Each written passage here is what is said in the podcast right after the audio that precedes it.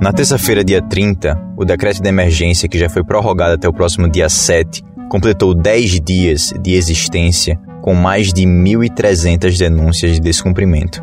A maioria delas relacionadas a bares, restaurantes e lojas que resolveram abrir as portas durante a pandemia do novo coronavírus.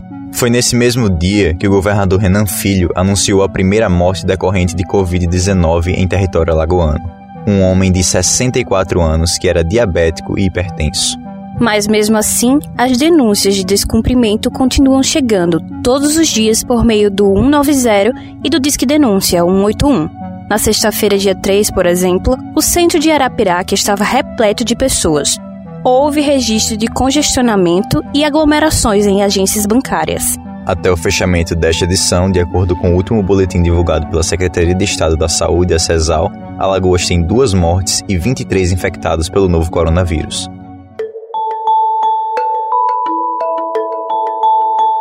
Eu sou João Arthur. E eu, Thaís Albino. Sobre esse e outros fatos que marcaram os últimos sete dias, nós vamos conversar hoje no podcast A Semana em Alagoas.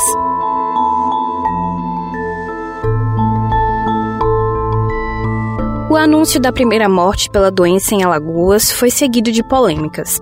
Após o anúncio do governador Renan Filho, a família da vítima, que teve o nome preservado, foi às redes sociais negar o diagnóstico de Covid-19.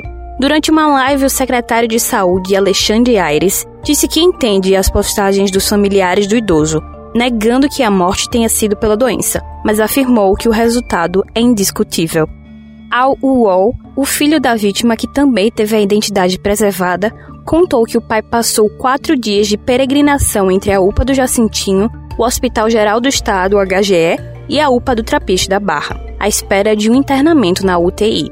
Em transmissão ao vivo, o governo de Alagoas informou que o paciente não havia sido confirmado ainda com Covid-19 e, por isso, ele não foi transferido logo para o hospital Escola Evio Alto.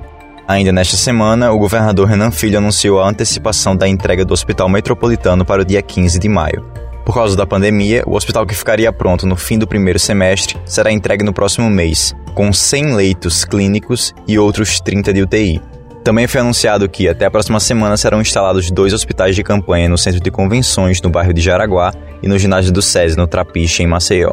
No centro de convenções, que terá 150 leitos, serão levados pacientes com quadro intermediário do coronavírus. Já o hospital de campanha, que será erguido no ginásio do SESI, terá cerca de 30 leitos e evitará que pessoas com sintomas gripais cheguem até o HGE.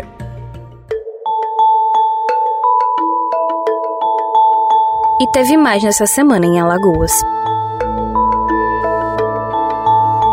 Como a gente falou no início desta edição, os mais preocupados em furar o decreto de emergência são comerciantes e empresários. Alguns deputados estaduais estão do lado dos setores que querem flexibilizar as regras para que a economia volte a girar. Durante sessão na sexta-feira, o deputado Bruno Toledo, do PROS, fez um apelo para que o governo do estado seja sensível à causa do setor produtivo. O deputado Cabo Bebeto, do PSL, reforçou o pedido, informando que vem recebendo reclamações de várias categorias, solicitando o retorno das atividades econômicas.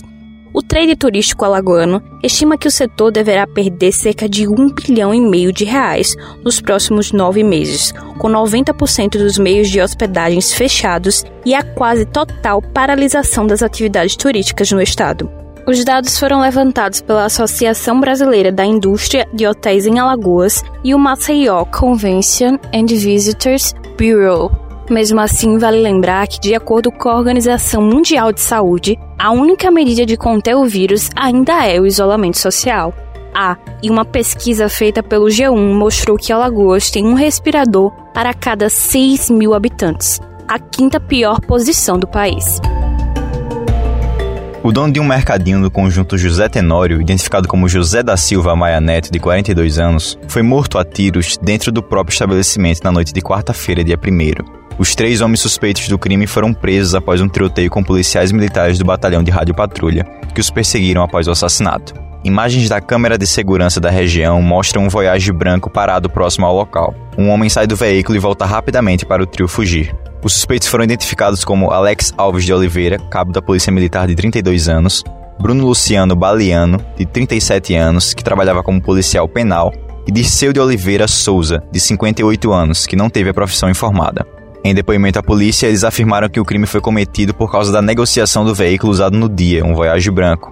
Segundo eles, o carro apresentava placa adulterada, o que teria sido omitido por José no momento da venda. Na tarde do dia seguinte, a Secretaria de Ressocialização e Inclusão Social, a SERES, informou que vai abrir uma sindicância para apurar o envolvimento do policial penal Bruno Luciano. Tanto a SERES quanto o Sindicato dos Policiais Penais de Alagoas emitiram notas de repúdio ao caso e alegaram que não compactuam com esse tipo de atitude.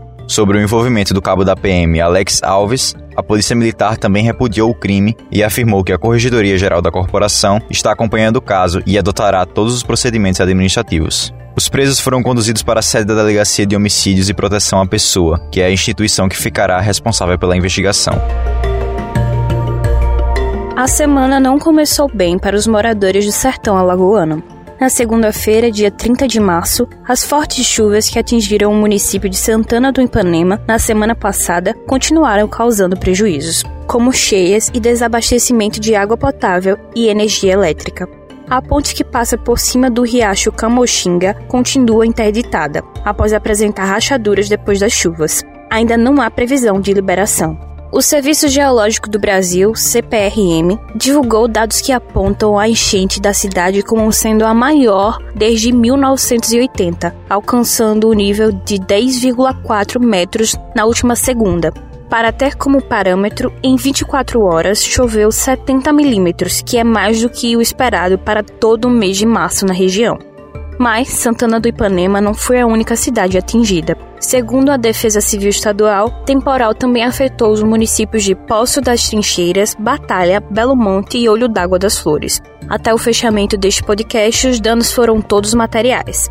E nessa sexta-feira, 3, o Corpo de Bombeiros e a Defesa Civil de Alagoas emitiram um alerta para os moradores de Santana do Ipanema, Poço das Trincheiras e Batalha deixarem as casas por conta da possibilidade de uma nova enchente provocada pelo rompimento de uma barragem na cidade de Águas Belas, em Pernambuco. Para ajudar as vítimas em Santana, a Companhia de Saneamento de Alagoas doou 300 garrafões retornáveis de água potável e quem estiver interessado em realizar doações, a Defesa Civil Estadual iniciou uma campanha de arrecadação de donativos para os desabrigados dos municípios atingidos. A maior necessidade é de colchões, lençóis e produtos de higiene pessoal. Os materiais podem ser entregues na sede do órgão das 7 da manhã às 5 da tarde, no bairro do Farol, em Maceió. Você acabou de ouvir o podcast A Semana em Alagoas. Novos episódios todo sábado. E quer saber assim que a gente publica uma edição nova? Então é só se cadastrar no nosso perfil no seu tocador favorito de podcasts. Lembrando que o nosso programa também vai ao ar todo sábado e domingo na Rádio Web Cidadania. Não se esqueça de compartilhar com amigos, família e colegas de trabalho.